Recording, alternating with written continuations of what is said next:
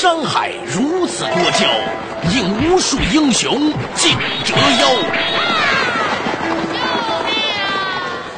数风流人物，还看我是梁冬。大家好，我是吴伯凡。照妖镜照不出的财经真相，翻斗云到不了的财富天地，一切尽在两个男人孕育五年，梁东吴伯凡帮你坐着打通经济生活任督二脉，东吴相对论。好戏马上开场。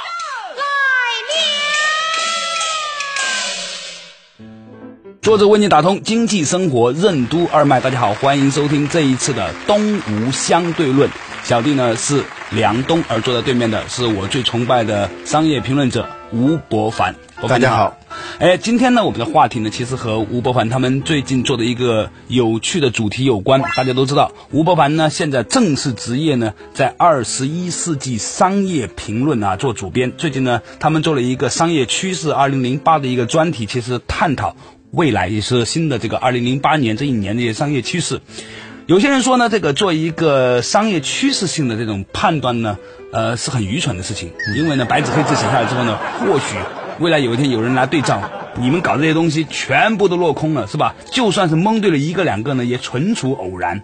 但是也有另外一种人认为呢，这也是一个很聪明的做法，因为呢，可能一年之后呢，根本就没有人会把你们的杂志拿出来对照，可能连连你们的自己的杂志社里面都未必能找到这一期杂志。反正大家都不严肃，也就无所谓了。那没关系，预预测未来有一个比比较好的有一个好处，嗯，就是有时候人们只看你说对了的地方。对对对对对，往往忽略你说的不对的地方。对对对，你看那些相面大师啊，那些星象大师呢，他只要十次里面呢有一次预测准了，大家总会传播他准的那一次，所以他后来变成名流是吧？对，有点像当年的这个广东地区啊，搞搞走私啊，当然括弧，这是我们强烈反对的哈。当年呢有一个搞走私的人呢，曾经辗转的在某一次访问里面讲过一个很有趣的话题，他说啊，做走私这种事情啊，只要你走三水，有一水成功，也能发达。所以是不是你们这种搞预测的人呢？预测三件事情，但凡有一件能成功的，也可以成功的。你就要抱一个严肃的态度。这但是预测未来的确是一件非常难的事情。其实也是一件非常容易的事情，因为谁都不能说到底对还是不对嘛，对不对？嗯，在未来不见得有人真的跟你那么较真的。嗯，别人对你的期待也不是说找一个算命先生啊，你我未来该怎么做，而是说从你的对未来的那种预测当中感受到。一种关于未来的趋势的一些启示性的东西，而不是说真的是那个要的是一种答案。有趣是，我看见这个吴伯凡做了满篇的这个未来商业趋势的二零零八的预测吧，他自己却从来不去买股票，因为他知道 这这这种人是不适合买股票的。然后这个长话短说，说回来，关于商业趋势二零零八里面的一些判断，我觉得有一个判断很有意思，讲到了印度式管理啊。印度式管理指的是在印度发展起来的带有印度文化特征的管理模式，它受到印度的宗教文化、思维模式、殖民经历和市场特征的综合影响，是一种高度分工合作、极为高效的管理模式。正是这种管理模式支持了众多印度企业飞速成长为世界级企业。呃，因为呢，鄙人呢自己我们在做的一个项目呢，最近在安排一些这个学中国国学的人呢去印度呢考察。嗯，呃，他们呢其中有一个人呢向我们推荐了一本书，叫做。《博家梵歌》，薄家梵歌，薄家梵歌梵文原意为神之歌，是古今印度社会中家喻户晓的梵文宗教经典，对印度社会有莫大的影响，至今仍是印度教徒造反诵读的经典。《博家梵歌》，当时呢，我翻开的时候，我觉得什么东西看都看不懂，但是呢，好像他们说这本书好像蛮厉害的。对，而且呢，我后来发现这个《博家梵歌》呢，它不是佛教的东西。它是印度教的东西，对对，呃，有有一个人朋友跟我说，他印度教很厉害呀，在印度这个地方啊，居然把佛教赶出了印度。对，大家有一个误解，以为现在的印度人信的是佛教，其实你现在要找佛教的经典，在印度是找不到。对，是吧？当年我们唐僧到印度去取经，但是由于在印，呃，佛教在印度已经消亡了，所以真正的经典是在中国。我们说的印度式管理呢，是在印度的那个土壤、那个文化土壤上，它的一些思维方式、它的一些文化习性，如何呢影响到当当今的印度企业的这种管理模式啊，还有一一些嗯管理概念啊等等这样一些东西。啊，坦白说哈，我觉得大部分的人对印度都有一种很奇怪的感触。提起印度呢，似乎呃比美国近一点，但是呢，似乎又比美国远一些。呃，有一些关于印度的那个跳的跳舞跳的很看的女孩子的那种想象啊，还有这个印度的女孩子年轻的很瘦啊，一结婚之后就长得很胖啊，诸如此类的一些呃不切实际的联想。嗯，那么在你们这一篇关于未来的一个预测里面，你们是如何看待印度式管理？啊，对不起啊，我的普通话可能会稍微需要大家费点呃样式的是印度式管理还是印度式管理？是，你们怎么评价这个印度式管理？因为现在我们公认的有管理最嗯、呃比较成型的管理是美国的这种管理模式啊，这是呃很多国家都在学。后来又出现了由日本式管理，因为日本呢，它的由于经济的强盛，使得大家就关注啊他们是怎么做的，那种日本式管理，当然还有德国式管理。前一阵我们也曾经流行过什么中国式管理，那就有点。就一堆人在机场说的那种是吧？中国式管理。对，你你你在机场你非非常厌烦的那那听到的那些，就像卖大力丸的那那种演说啊，很可怕。啊，那个波凡，我提醒你啊，说不定哪一天呢、我们的电台这个版本呢，加个摄像头啊，就烤成光碟在机场放的。那个时候你不要感觉到自己很丢脸。那是一个悲剧了。说回来，我们还没有入主题，前期时间过长啊。这个印度式管理到底有哪些特征？印度式管理的特点，我们现在如果是教科书的那种方式，一二三四，我觉得没有必要。主要是说，在印度的这种企业里头，比较共通的一些特性的东西，而且呢，它跟印度文化有某种关联的那那样一些东西，就或者说。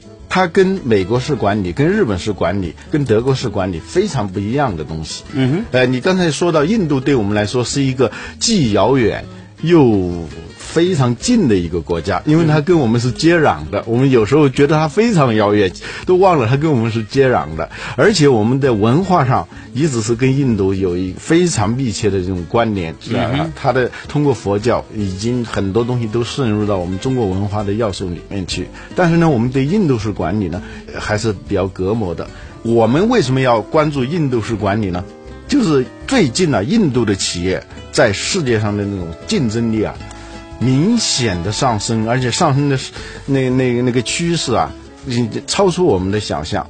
比如说，印度现在是它的钢铁业、它的汽车业、它的软件业，还有它的医药这一方面，已经是出现了。多个世界级的企业，什么叫世界级企业？就是说，当世界的这些竞争对手都感到害怕的，它在管理水准、在生产的规模上头，已经可以跟他们比肩的这样一批企业。中国有类似的企业吗？中国这方面，老实说，我们中国，呃，真正称得上世界级企业的非常非常少。在你们的评价里面，你们甚至认为现在印度有很多企业，比现在中国我们如雷贯耳的很多企业要更具世界影响力。对对，例如，那塔塔集团，塔塔集团、米达尔，世界上的现在钢铁业的老大是米达尔。有一家我们杂志最近做过的一呃一个企业叫南博西，它是世界第五大、印度第一大制药企业，它是让像像辉瑞啊这这样一些国际的那种大的制药企业感到非常头疼的。我还以为最大的企业是花药六厂呢。而且他是最近啊，这个兰博西啊，疯狂的在收购新欧美的企业，欧美的那些企业啊，在亏损的边缘的这样一些企业，经过他他一收购以后，马上就赚钱。嗯，因为呢，他在某些成本的控制的能力上头，在他那种推出新产品的速度上，都明显的高于现在的欧美的一些企业。为什么能做到这一点呢？这和他那个印度的这个传统的文化智慧里面东西有关联吗？我觉得是非常有关联的。呃，比如说，他他这个南博西之所以能有这么强的竞争力，是因为它在成本控制上啊，已经是有一种超世界标准的一种能力。比如说，它能够把同样的药，它能够做到是是欧美的那个欧美市场上的那些大牌企业生产的那种产品的百分之十。甚至到这样一个一一个水准。对于这个叫低成本能力，对，它是成本是一种能力，而不是资源。我们中国的企业啊，好多是成本是由于我们资源的要素组成的，是因为我们有廉价的劳动力资源啊，我们我们对环境不太在乎啊，等等，有这样一些因素。而它印度之所以能生产这么便宜的产品的话，不是因为说它劳动力便宜，因为它劳动力便宜的成，在有些工业产品的制造当中，并不是太强的。劳动力并不是最便宜的一个就最重要的一个成本来源。对对对，因为你这一个制药制药厂里头用的工人，可能欧美的企业用的差不多，甚至你多几个都无关紧要的，你这一个成本不足以造成你整个产品的低成本。那到底是什么东西导致他们的成本更低？梁东吴不凡帮你坐着打通经济生活任督二脉，东吴相对论，是因为他们在对传统的制药工业的那些流程啊，它重新的进行把它切分，切分到一个一个的小点，非常细，你觉得都不能分细分的那种程度上，它还要细分，细分以后发现其中只有某些点是关键的，其他的点都是一些附加的，然后在某些点上。那是一种硬性的成本，其他的点上都是一些可变的成本。比如你刚才说的，除了制药之外，那个割眼睛的那个印度式的眼科手术医生做法，不是割眼睛，是眼科手术。我们总一个中国人嘛，总是喜欢把一个事情呢讲得大而化之，请你这个用比较精确的方法表述。比如说，现在欧美有很多人啊做手术。到印度来做手术，因为它的价格便宜到只有它的十分之一，只有欧美地区的十分之一。对对，但是品质还保证的很好。它那个那个是没有问题的，这不能开玩笑，谁也不会拿自己的眼睛开玩笑。对，呃，为什么它会那么便宜呢？比如说，我们现在一个眼科医生来做这个眼科手术的时候，他一天他做几个手术啊？你比如说两个、三个，那就是了不起了。但是呢，大量的工作实际上都是辅助性的。只有说，一个眼科医生之所以厉害，是他在这个关键的那一点上，他的划的那一刀。也不大不小，不偏不倚，非常的精确。至于其他的，都是一些辅助性工作，打麻药啊，割开呀，再缝上啊，对，等等这些这样一些工作。但是呢，你要他来做，实际上这个成本就是非常高的，因为他导致他一天只能做一个手术，顶多做两个手术。如果呢，把这个过程、这个流程细分，细分到几十道程序的话，那么只有在最关键的那个点上，他。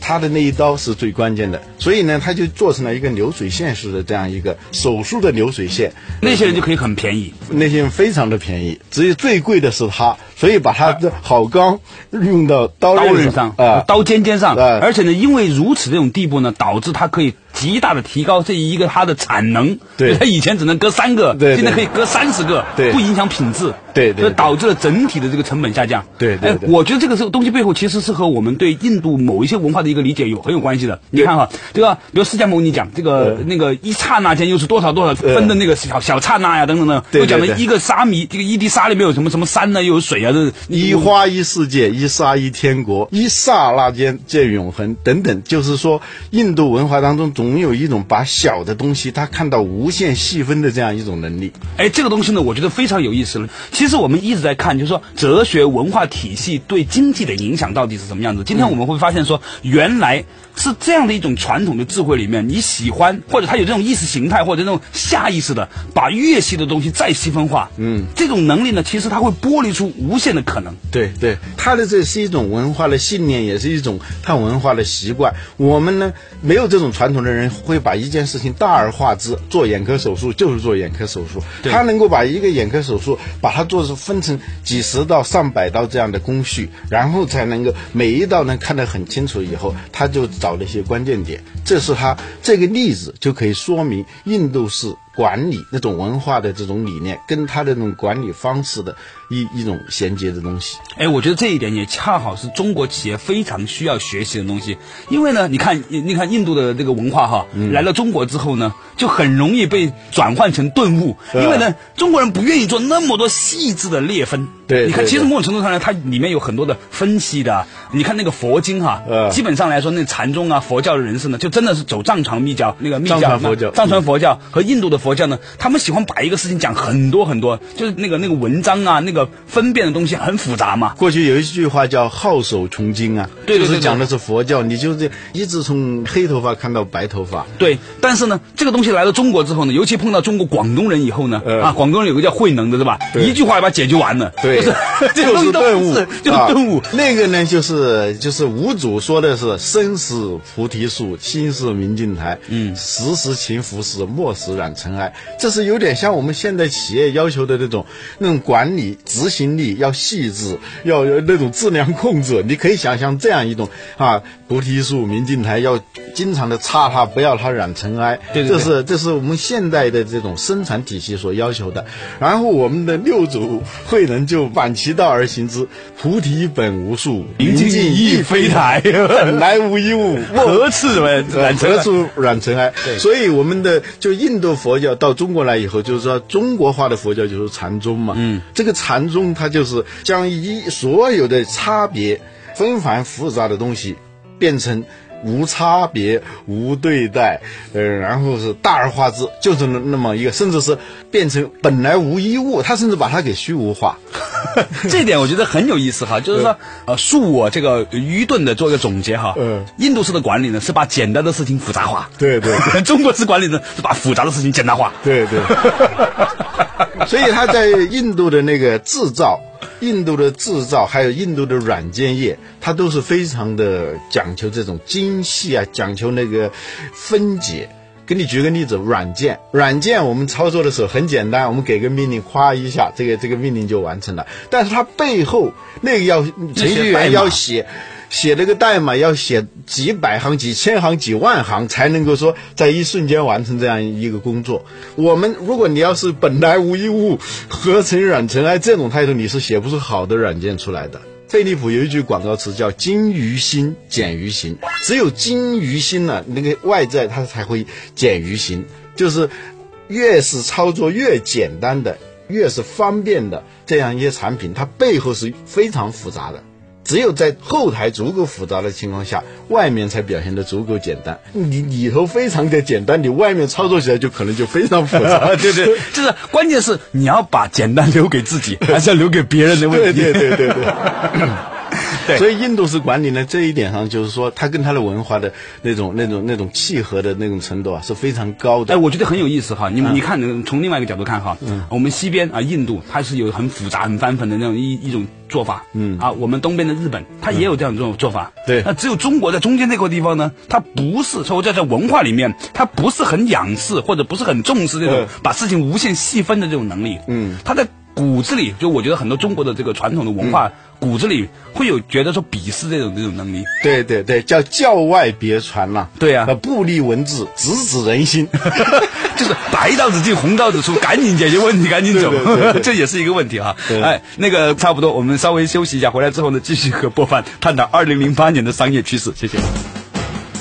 除了受到宗教文化的影响之外，是什么造就了印度企业一流的执行力？又是什么使印度企业具备了融入世界经济的话语体系？稍后请继续收听《东吴相对论》。东相对论，我是梁东，坐在对面的是吴伯凡。刚才我们谈到了一个话题，就是说现在呢，突然风起云涌的印度的企业呢，在国际市场上显得很受关注，而且很多企业呢也成为了所谓的国际性的企业。用伯凡的话来说呢，在中国我们可以目力所及的很多企业呢，都还没有到达所谓国际性企业这样一个标准。对世界级企业这样一个标准。那我们都知道说，一个企业的成长它是在一个土壤之上的。那么这个企业它之所以会发展成今天这个样子，除了本身的它的这个资本运作啊、它的行政架构之外呢，辅导它或者是承载它的这样的一个平台，这个文化平台是不是对它有影响呢？我们都知道说，印度也是一个文明古国，它的很多的逻辑对于它的企业管理是不是有某种的潜移默化的影响呢？继续我们探讨这个话题。刚才和博凡姐专门提到说，中国的文化呢和印度文化、日本文化之间一个很有趣的对比哈啊、比如说呃，中国文化里面比较大而化之的，印度文化里面比较那种无限细分、无限的去比较每一个细节那种差异的这样的特征哈。那博凡，你认为除此之外，嗯，印度式的这个管理里面还折射出了印度文化的哪些特征？比如说，它在现代或者说叫近代吧，近代的印度它是一个殖民地。嗯哼，嗯，我们中国虽然经历过帝国主义的欺呃欺凌啊蹂躏啊践踏但是呢，还没有成为一个殖民地，顶多叫半封建半殖民地。殖民地的特点就是说，有点像王国奴，当然是坏的地方就是说，当王国奴一点主权都没有了，每个人只能是被外国人骑在脖子上，让让你干什么就干什么。但是这一点上呢，就是从一个另外一个意义上呢，它又是造成了印度文现代文明当中的一种强调执行力。他不太爱讲条件，不太爱讲价钱，呃，而是说这个东西要做到什么什么位置，我就要把它做到位。嗯，非常强的服从，强调服从，强调执行到位，这样一种一种特点。当然，你这个话题呢，其实经不起这个，或者说某种程度上其实蛮危险的，你知道吗？嗯。稍微被一些好事之徒就会引申出来呢，就是你有某种判断，但是我知道你的立场一定不是这样的，是吧？嗯。就不能因为为了一个国家的执行力而让一个国家变成殖民地，是吧？嗯。但是呢，你从这个角度来分析，我觉得挺好，就言者无罪啊。嗯。你讲到了一个话题呢，实际上是什么呢？就是很多现在中国企业家很头痛的问题。招一个学生进来之后呢，还没毕业，天天想的是总编的事情，天天想的是企业主的问题。我们企业的使命是什么？我们为什么要这样做？我们的战略怎么符合？这天天都给你讲这个东西，你就疯掉了。孔子其实以前讲过的，叫不在其位不谋其政啊。嗯其实呢，以前呢，我们这个儒家思想呢，是希望大家呢能够各自在自己的角色上面好好的。君君臣臣，父父子子。但是现在这些东西都都被当做封建糟粕给稀释掉了。所以呢，当需要一个人去执行的时候呢，他总是在思考为什么。对对对。但是呢，在这个印度这种现代的这种殖民地文化，使得他不太爱问这样的问题。但是这样会不会出现另外一个问题？嗯，就是说他们的创新能力不够。嗯，这是我们现在讲的是执行力。印度的企业里头，那个执行力跟这种殖民地文化的一个一个关联。殖民地就是说，它是有一个宗主国，一些东西要不走样的把它把它拿过来，然后执行。这是一种文化，逐渐成为一种一种习惯，一种气质。我们。暂且不去评价这种东西的，实际上在政治上啊，在在社会学意义上的这些好坏，但是它客观上造成了一个不是太爱讲条件、讲价钱，没有那么多爷。简单的说，中国企业里头爷很多。啊，你招一个一个人进来做记者，做两天，他觉得他会跟你说啊，我写这个东西不太适合，这个文章太小了，我想写封面。啊，我我说那你干脆写卷首语吧。他就是，因为其实他知道你想去做出版人。坐回来，坐回来，开玩笑了。你说，所以印度企业它这一方面执行力强，它跟这种它的近代的这种殖民地传统有关。OK，那今天的话题呢，由于时间限制呢，我们不能够进行深入的探讨。嗯，博凡的意思呢，其实并不是说印度的殖民文化之后有多么好，多么好，他只是就事论事，从一个大局部的不好的里面找出某一种现有的一种结果。这个结果就是说，印度的很多的产业工人在执行力方面。